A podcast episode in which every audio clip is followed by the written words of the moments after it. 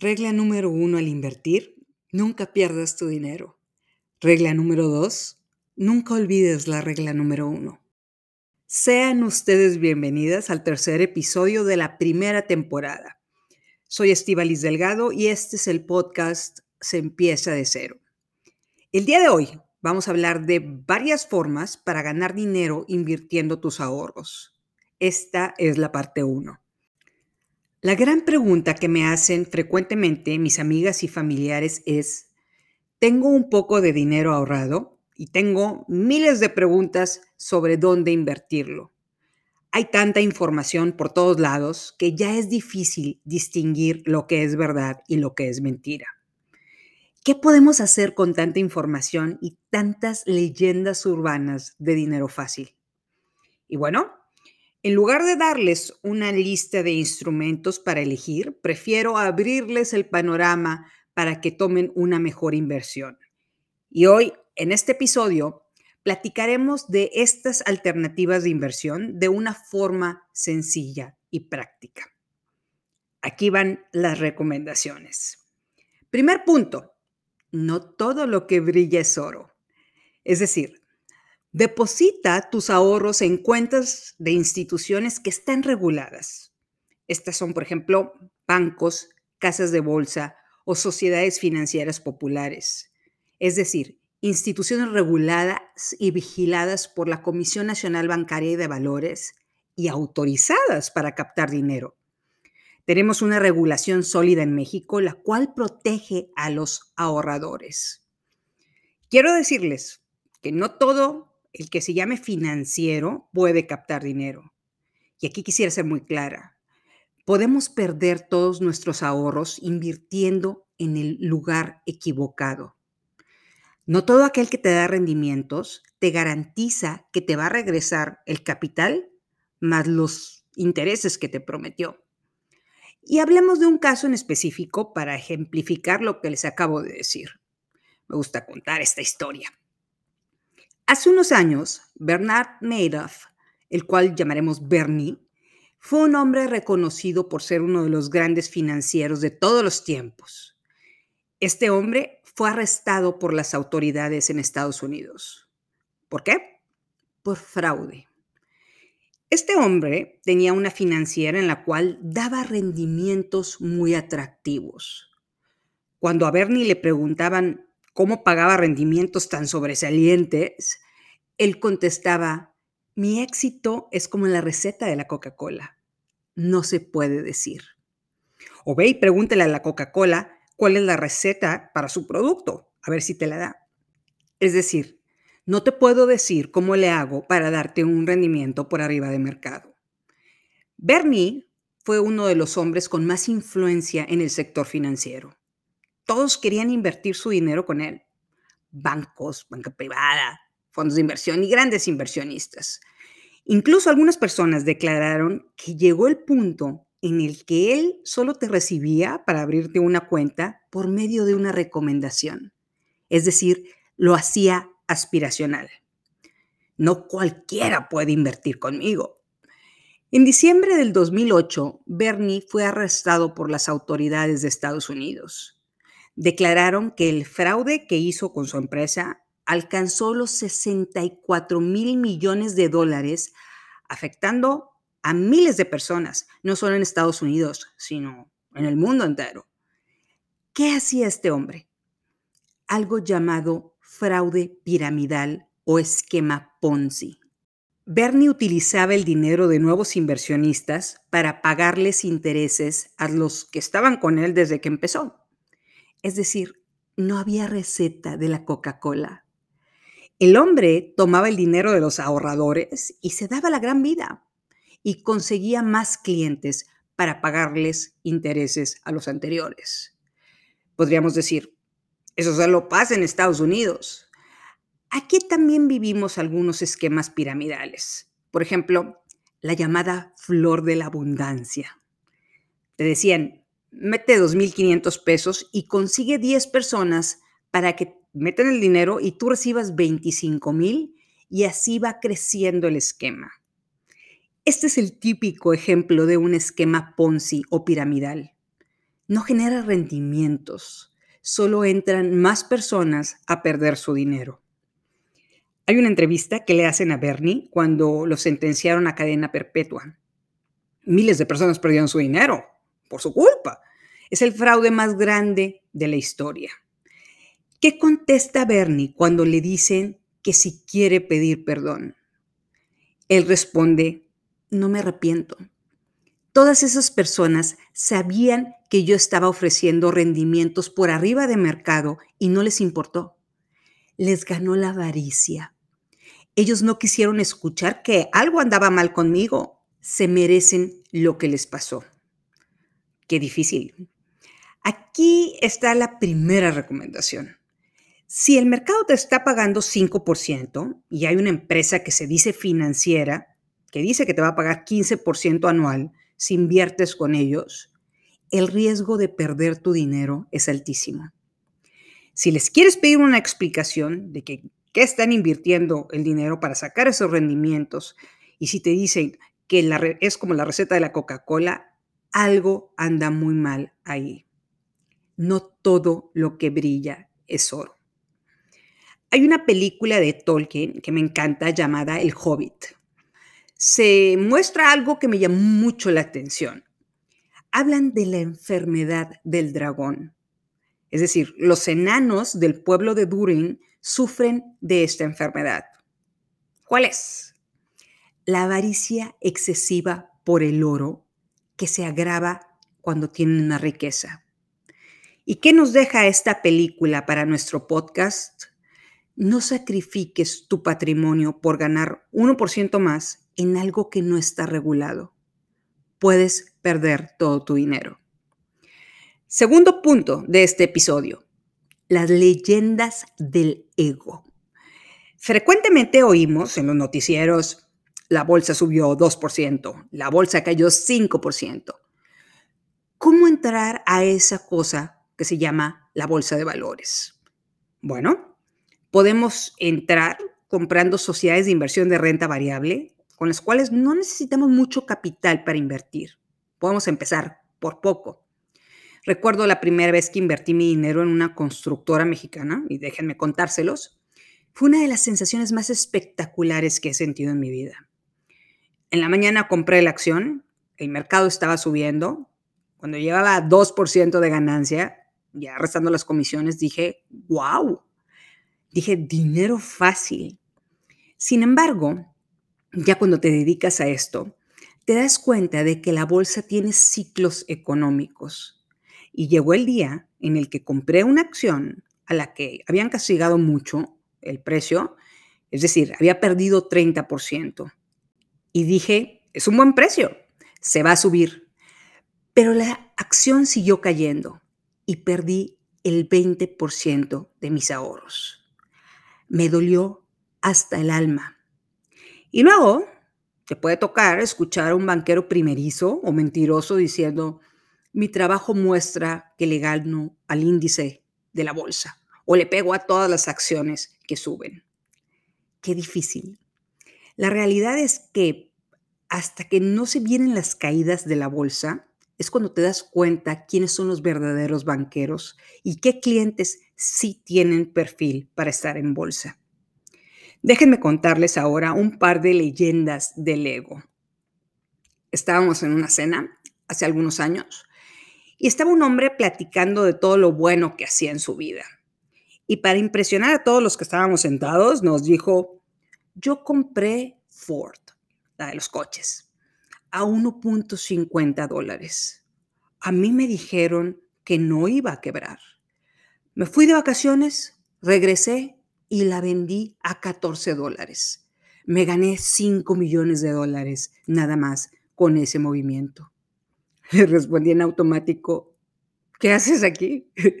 No deberías estar en las Bahamas. Se me quedó viendo con cara de, por eso estás divorciada. Historietas de mercado hay muchas. Los verdaderos banqueros sabemos diferenciar cuáles son las buenas y cuáles son las leyendas del ego. Las inversiones no son tan sencillas. Entonces pensamos, ¿Es posible que lo que haya dicho este hombre sea cierto? Sí, ¿Probable? No. La verdad es que es poco probable que compres en el punto más bajo y vendas en el punto más alto. Y eso de yo en lo personal le gano al índice es poco probable. A menos que tengas de respaldo un grupo de analistas y carteras bien formadas, ahí sí la podemos creer. Pero un Superman que levanta el dedo con saliva y dice, hoy vamos a comprar acciones de industriales, ¿está cegado por el ego o es un charlatán? Hubo otro hombre que me dijo, vinieron unos empresarios de Estados Unidos y nos dijeron que invirtiera en una empresa llamada Amazon. La compré en un dólar y la sigo teniendo en mi cartera. Ahora vale 3 mil dólares por acción. Me imaginé a Jeff Bezos llegando a su casa en Monterrey para convencerlo de comprar Amazon. La realidad es diferente. Si es cierto que compró a un dólar por acción, yo recuerdo que cientos de analistas estaban diciendo que a 5 dólares estaba muy cara. Cuando valía 20 dólares, seguían diciendo que Amazon no generaba utilidades. El señor tuvo el estómago para esperar a que llegara a 3 mil dólares. ¿Posible? Sí. ¿Probable? No. En otra escena, un hombre estaba diciendo, compré acciones de una minera y subieron 3%. Compré acciones de una telefónica y subieron 2%. Compré una fibra y subió 5%. Y tuvo una revelación. Me dijo, en definitiva, voy a dedicarme a comprar acciones. Tengo talento para hacerlo. Decimos en el norte, este vato. la verdad es que cualquier papi chulo puede comprar acciones cuando la bolsa está en auge. A lo que le ponga dinero, gana. No se necesita talento. El problema son las bajadas. Es decir, cuando todo lo que sube, ahora baja. ¿Qué le dices a una persona cuando la acción de la empresa que compró cayó 30%? Seguro algún banquero primerizo le puede decir, métele más dinero para promediar el precio a la baja. Pero las personas que piensan que comprar una acción que se bajó es comprar a un buen precio, tengo noticias para ellos. Las empresas sí pueden ir a la quiebra. Trata algo. Si después de dos días te duele perder 5 mil pesos en un mal negocio por prestarle a una prima que anda vendiendo panditas enchiladas, tu perfil no es para bolsa. Para invertir en la bolsa de valores necesitas paciencia y estar de acuerdo que puedes perder dinero te vas a quedar de largo plazo ahí. Tercer punto, las criptomonedas. Estas cosas tan sonadas en la actualidad están en base a la fe de los inversionistas y de lo que puedes comprar con ellas. Y el valor, por supuesto, que le damos todas las personas que podemos comprarlas. Habrá gente muy inteligente que me pueda decir que las divisas ya no están respaldadas por el patrón oro igual que las criptomonedas. Pero hay una realidad de las criptomonedas. Existen burbujas especulativas. Las burbujas empiezan cuando se atrae al inversionista validando el activo o la euforia o la fiesta. Es decir, en la criptomoneda es la inversión en la que tienes que estar. Y te hacen sentir que estás quedándote fuera del mejor negocio de tu vida. Los otros están haciendo ricos y tú no. Y escuchas, ayer gané 300 mil dólares con una inversión inicial de solo mil dólares. Especialmente con los defraudadores que andan en Instagram que dicen, te garantizamos rendimientos al 100%. Permítanme contarles cómo empezaron las burbujas. La primera de la que se tiene registro es la de los tulipanes en Holanda en 1630. ¿El precio de los tulipanes era real o era una burbuja? Y lejos de hablarles de cuánto costaban los tulipanes, déjenme ponérselos en ejemplos más sencillos. Llegó el momento en el que con un tulipán podías comprar 80 kilos de carne roja. ¿Ese valor es real? ¿Qué control puedes tener sobre tu dinero cuando se lo das a un comerciante de tulipanes? No sabemos si las criptomonedas son el futuro, Es una bola de cristal porque dependen de cientos de factores, incluyendo si van a ser aceptadas como forma de pago. Otro ejemplo. En una reunión, un amigo me dijo que no podía vender su casa. Quería venderla a 100 y nada más le ofrecían 90 pesos por ella. Necesitaba agarrar liquidez. Y como siempre, hay un hombre inteligente en la sala opinando. Y este hombre inteligente le dijo, ¿qué te parece esta idea? Vende tu casa a 90 y luego, luego, inviertes tu dinero en Bitcoin. Te esperas unas horas y cuando los 90 se conviertan en 100, sacas tu dinero. Es decir, cuando te dé ese porcentaje que necesitas en unas horas o en unos días, vendes y así de fácil puedes llegar al monto que necesitas. Se me cayó la quijada. A ese punto, yo ya le estaba tomando en directo la botella de tequila. Esperaba que alguien le dijera a este reverendo tonto que eso era una locura. Pero el señor Bitcoin era el dueño de la mesa. No me iba a escuchar si le respondía, puedes perder todo tu dinero. Si se sube, bien por ti. Si pierdes, se te puede ir la mitad de tu dinero también en horas. El dinero que pagaste por años de tu casa. Las criptomonedas representan un riesgo muy alto.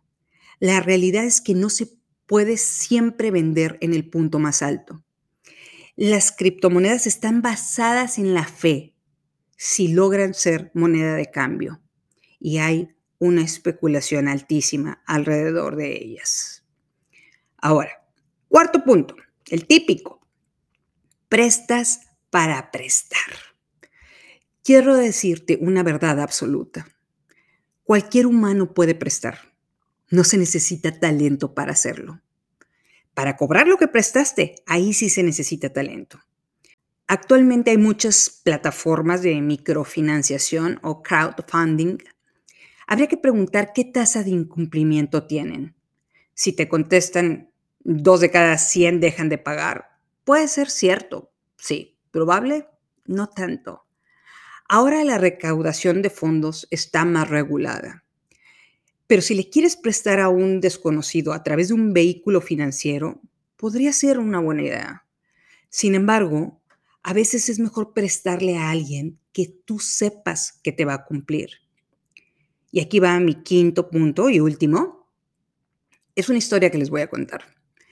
En el 2004, un hombre llamado Mark Zuckerberg invitó a cinco estudiantes a su dormitorio en Harvard para discutir una oportunidad de negocio, algo que estaba desarrollando llamado The Facebook, una plataforma social.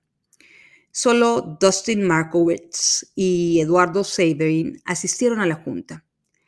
Y estas personas que asistieron, ahora cada uno vale un billón de dólares.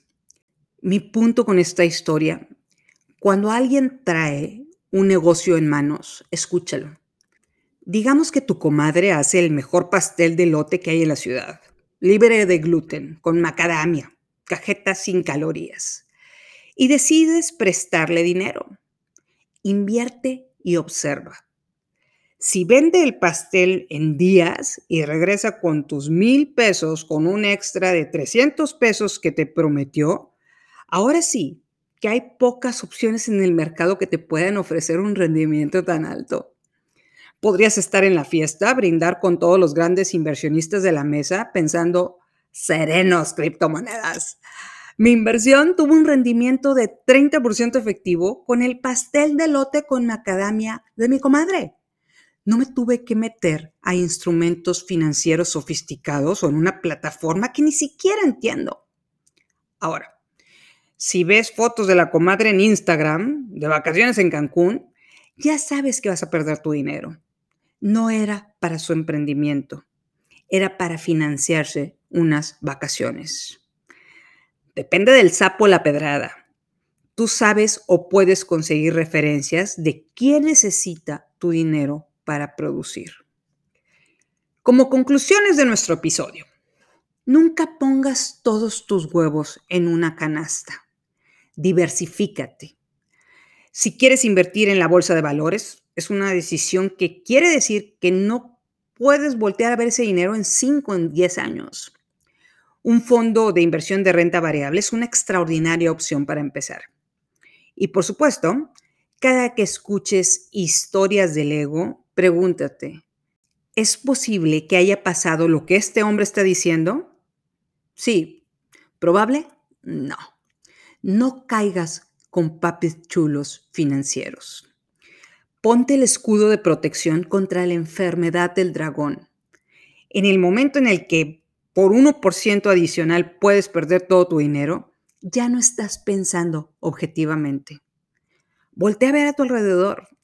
La mejor inversión puede estar desayunando contigo y puede estar distraída pensando en cómo va a conseguir el dinero para empezar su negocio. Regla número uno al invertir, nunca pierdas dinero. Regla número dos, nunca olvides la regla número uno. Muchas gracias por escuchar este episodio de Alternativas para Invertir tu Dinero. Este es el primero de dos episodios de los que hablaremos sobre esto. Recuerda, no existe tal cosa como dinero fácil y rápido. Una vez entendiéndolo, puedes acotar las alternativas que tienes para invertir tu dinero. Soy Estivalis Delgado, esto es Empieza de cero y no lo olvides, estamos juntas en esto.